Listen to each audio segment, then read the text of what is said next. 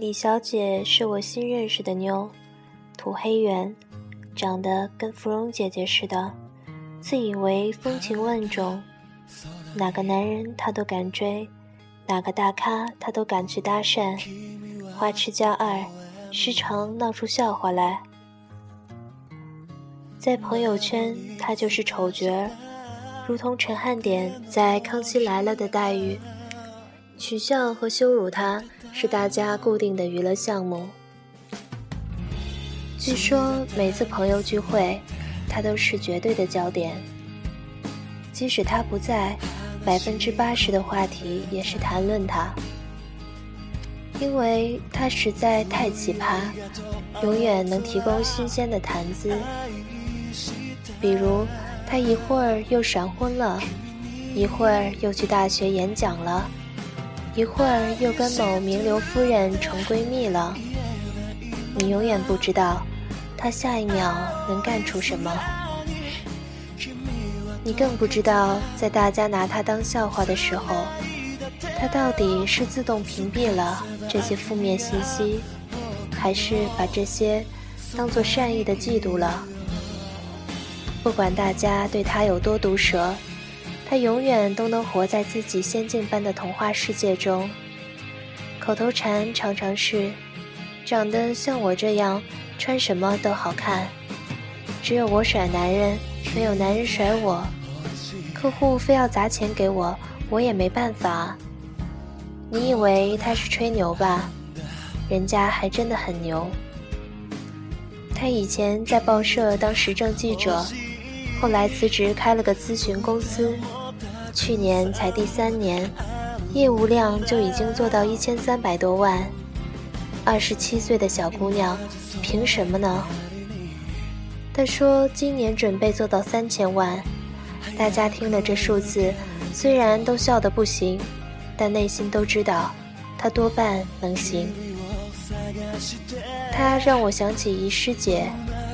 师姐五官标致，身材粗壮，身高幺五八厘米，体重一百三十二斤，还特爱穿透明紧身小上衣加蕾丝超短裙，感觉胳膊和大腿随时都能把衣料给撑破，看得人毛骨悚然的。她的自我评价是：我的长相啊，集中了林青霞和张曼玉的优点，所以我从小就是校花。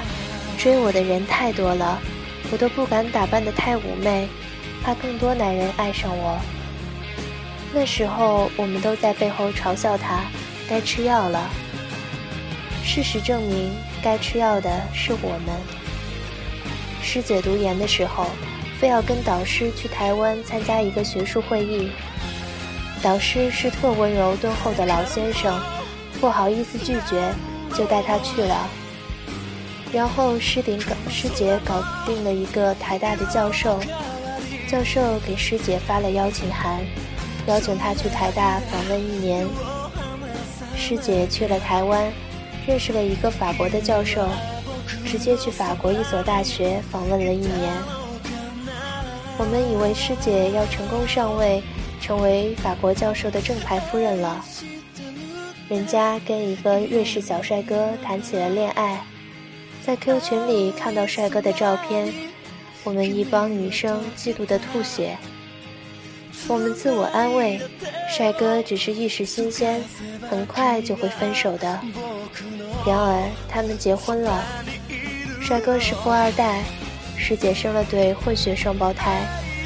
师姐最近准备把欧洲一个高端家居品牌引进中国，最近发的微博照片，还是那五大三粗的身材。包在香奈儿的套装里，旁边是一脸宠溺的看着她的帅哥老公。哦，忘了说，老公还小她八岁，凭什么呢？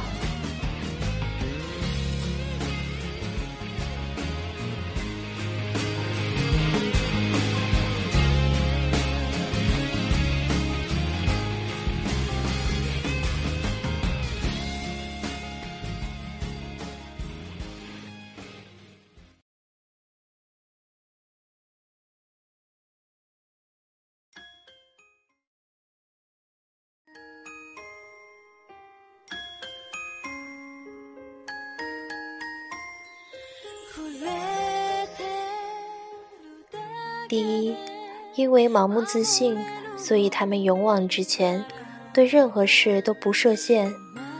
李小姐当财政记者的时候，再大咖的名流，其他资深记者都觉得搞不定的，自动放弃的，她都敢上去采访，最后永远都搞得定。这种底气来自哪里？来自一种发自内心的自信，就像人类在婴儿期一样，觉得自己是世界的主宰。李小姐常常说：“不试试怎么知道不行？”师姐也一样。据说她刚上大一，那时候大家觉得教授都是高高在上的存在，谁敢和教授聊天呢？她敢。下了课，其他同学飞奔去食堂打饭，她跑去以提问的名义跟教授聊天，甚至约教授一起去逛街。那可是个马列主义的老太太啊！大家都惊呆了。师姐却说：“为什么不可以？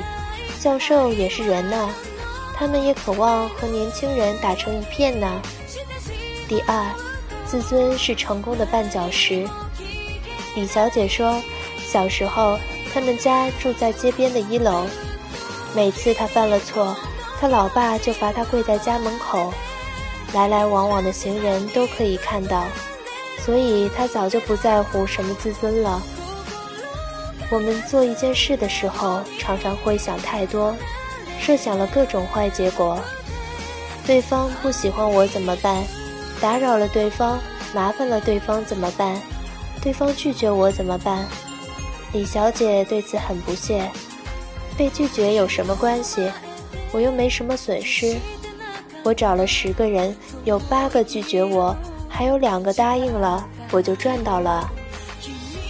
第三。因为目标明确，所以他们根本不在乎别人的看法，执行力超强，总能达到目的。跟李小姐吃饭那晚，表面上她满嘴跑火车，说了各种各样稀奇古怪的话，但是如果你稍微整理，就会发现，其实他相当有逻辑。他所有的奇葩言论都围绕三个主题：首先，他很牛，他的公司也很牛。搞定了很多大客户，说这个要干嘛呢？因为在场有一个外企总监，是他的潜在客户，他要说明自己的实力。其次，他半开玩笑地跟副总介绍自己的业务，说自己能帮对方做到什么，劝对方和他签约。副总没当回事，他也不介意。最牛的是，他看似闲聊的套出副总的信息。得知副总和自己以前的报社上司是大学同学，同一宿舍，当场就打了电话给报社上司，约好了周末一起喝茶。有了这层关系，副总基本上被他吃得死死的。李小姐永远不会在乎别人怎么笑她，她只在乎她想做的事能不能做到。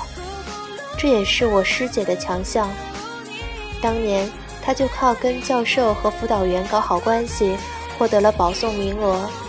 她同学攻击她不要脸，她毫不在意，说：“对我不要脸，所以我得到了我想要的。你要脸，所以你一无所有，你活该。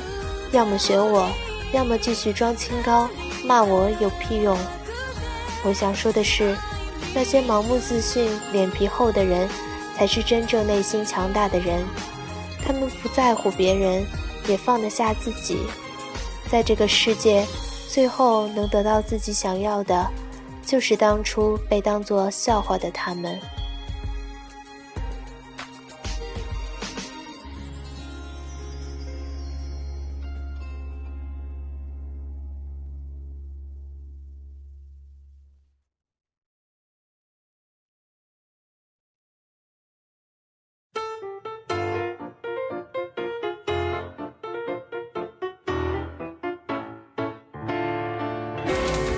月的逆光带你聆听心灵背面的声音。大家好，这里是小月。刚才和大家分享的是来自咪蒙《厚脸皮才是真强大》。其实文中有一些观点我不十分赞同，算是成功，不一定只有一条路。做不到厚脸皮呢，也不代表就一无所有，获得不到想要的东西。但是，我们不能因为自己做不到，就去否定别人获得机会的方式。小月有一个亲身经历，曾经有一次学校组织志愿者去义务家教，我去竞选，当时觉得自己表现的还不错，可结果呢却落选了。其实平时我是一个挺爱面子又不好开口的人，但那一次我是真的想去，而且想不通为什么不选我，也不甘心。于是呢，我就给主办人员写了一封很长很长的信，表明了自己的热情和希望被重新面试一次的心愿。结果，也许大家都猜到了，我得到了那个机会。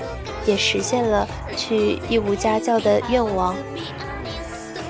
我想说的是，我们可以不去勉强自己，可以无法做到厚脸皮不在乎，但是当你不想错过的机会到来的时候，请一定要记住，要去尝试，去争取，不要当他们溜走的时候呢，才后悔当初自己没有勇气。好了，今天的节目就到这里了。各位晚安，祝大家做个好梦。